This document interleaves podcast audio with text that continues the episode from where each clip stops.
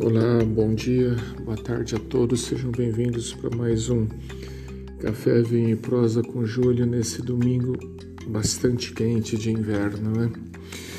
É, o tema hoje são quatro crises e um passo além.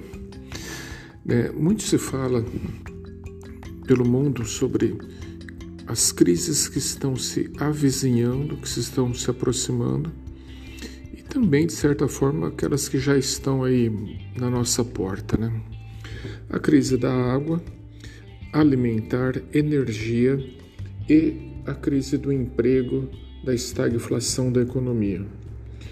Bem, água e energia eu vou falar rapidamente, porque quem vive em cidade grande no Brasil sabe o que é viver em regime de racionamento de água, por incrível que pareça e o Brasil, alguns anos atrás, passou por um sistema de racionamento de energia também. É até estranho falar nisso num país que tem tantos rios, tantas usinas hidrelétricas que produz energia, inclusive para exportar para países vizinhos.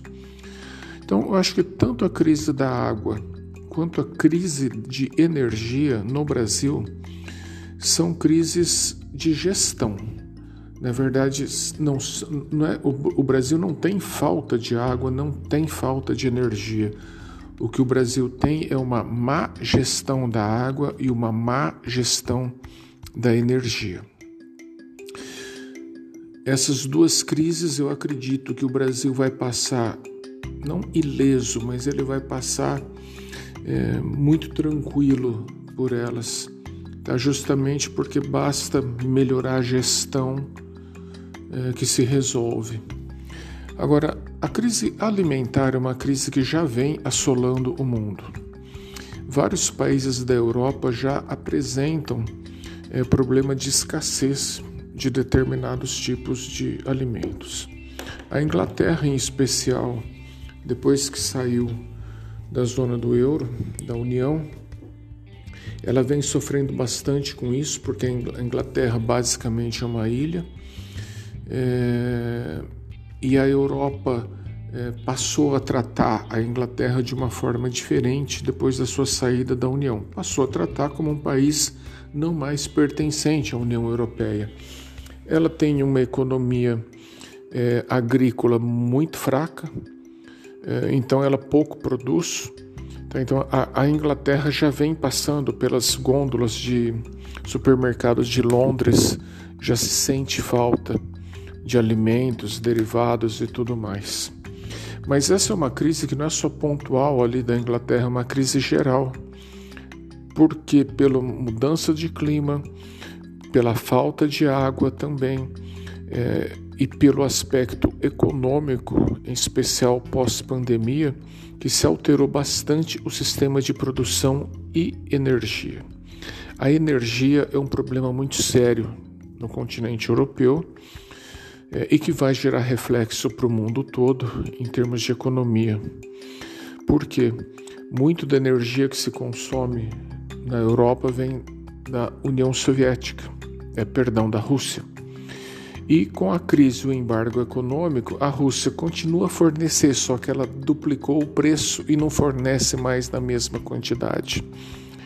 Então, a Alemanha foi o primeiro país, a gigante Alemanha, que sentiu muito esse impacto, porque a indústria alemã basicamente era dependente da energia russa.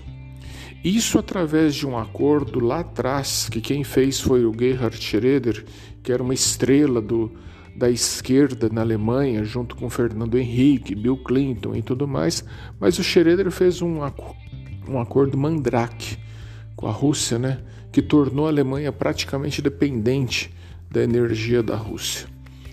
Tá? Agora, a indústria da, Rússia, da Alemanha, as casas da Alemanha, que já são todas adaptadas para o sistema de gás russo, para elas se readaptarem tudo agora, elas têm que fazer reformas imensas. Então, o governo está se propondo a bancar essa situação, mas isso tem um custo na produção também.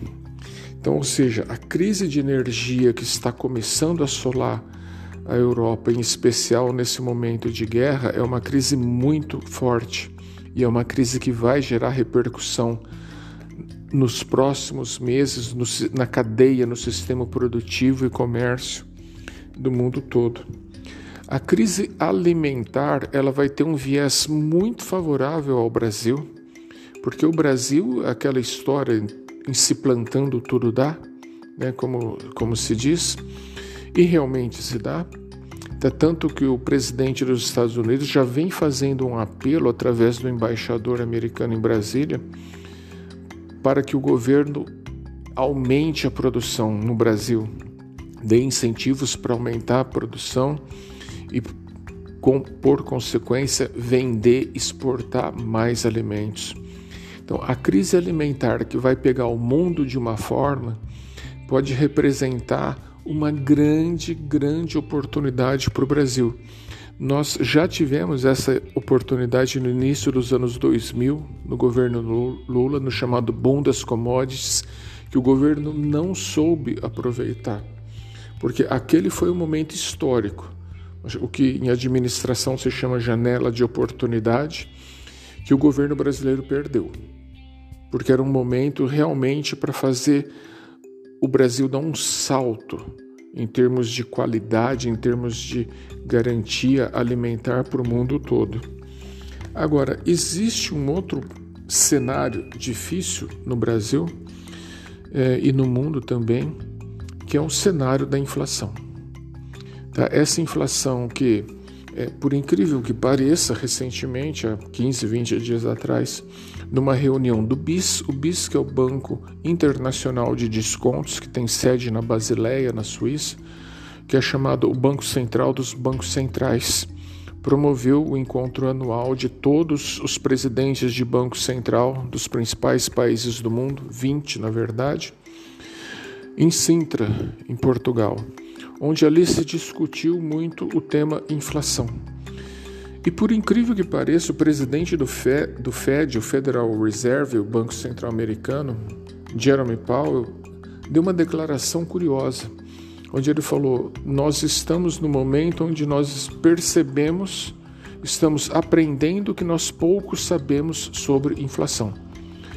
Agora, a questão é: a partir do momento que o presidente do Fed fala que ele não sabe o que fazer com a inflação, nós, pessoas comuns, digamos assim, o que, que nós fazemos?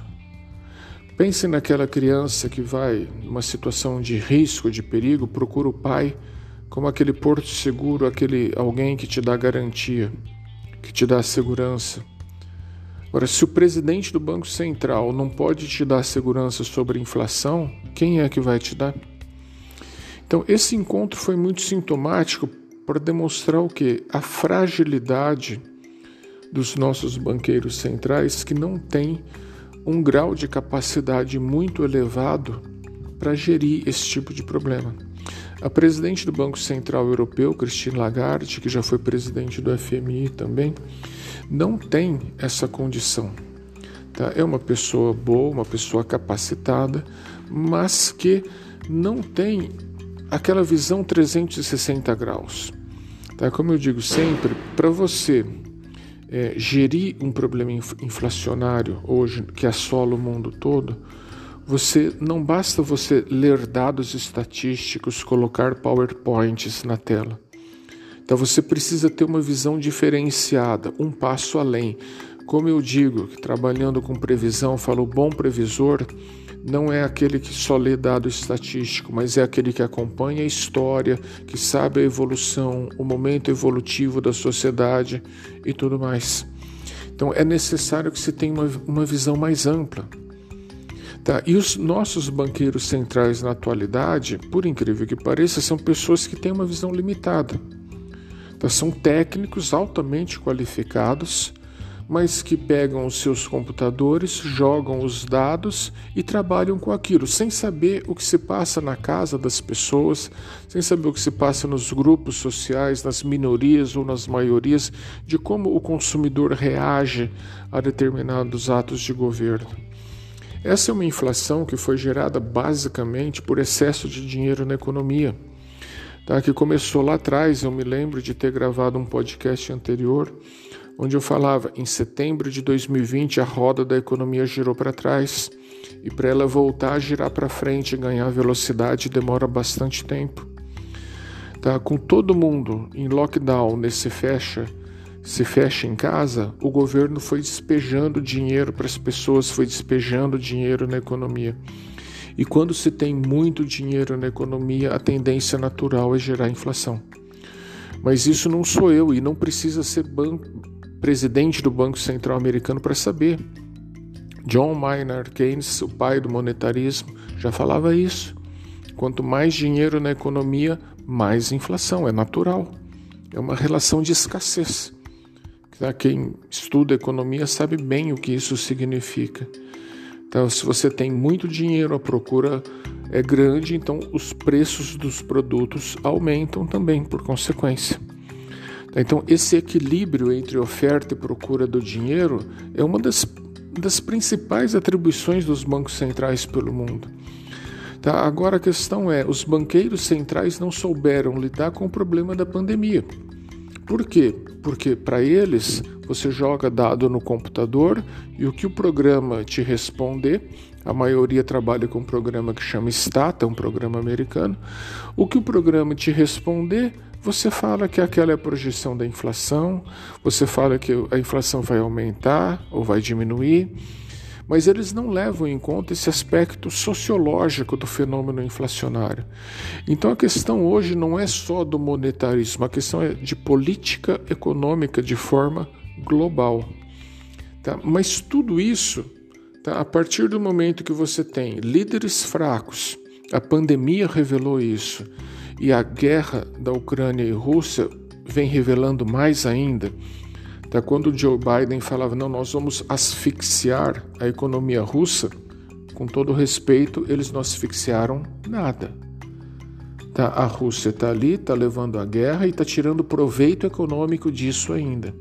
Então, ou seja, são líderes que não são confiáveis. E aí vem o grande problema do momento atual: é a falta de confiança nos líderes, nos presidentes porque nenhum deles demonstra ter capacidade para lidar com problemas, com problemas complexos. Na verdade, são pessoas que não têm preparo nem político e nem técnico para lidar com problemas complexos da ordem internacional. Então, ou seja, está se gerando uma crise de confiança do povo em relação a seus governos. Tá? E esse é um ponto também curioso, porque desta crise de confiança entre o povo e seus governos, muitos líderes privados vão surgir, líderes empresariais surgirão e que terão a oportunidade não só de começar indústrias, comércios novos, mas sim de, de projetar uma nova economia para o mundo, sob aspecto privado, evidentemente. Espero com isso ter abarcado um pouco o problema da crise e projetado um pouquinho do que vai acontecer. Já está acontecendo, mas que vai acontecer nos próximos tempos. Infl teremos sim inflação alta, nível de emprego não tão bom, mas isso em si não é culpa de um ou de outro governo individualmente, de um ou outro presidente individualmente, mas de um contexto internacional que é bem negativo no momento e os nossos líderes, infelizmente, não estão sabendo lidar com isso. Muito obrigado pelo café, pelo vinho e pela prosa.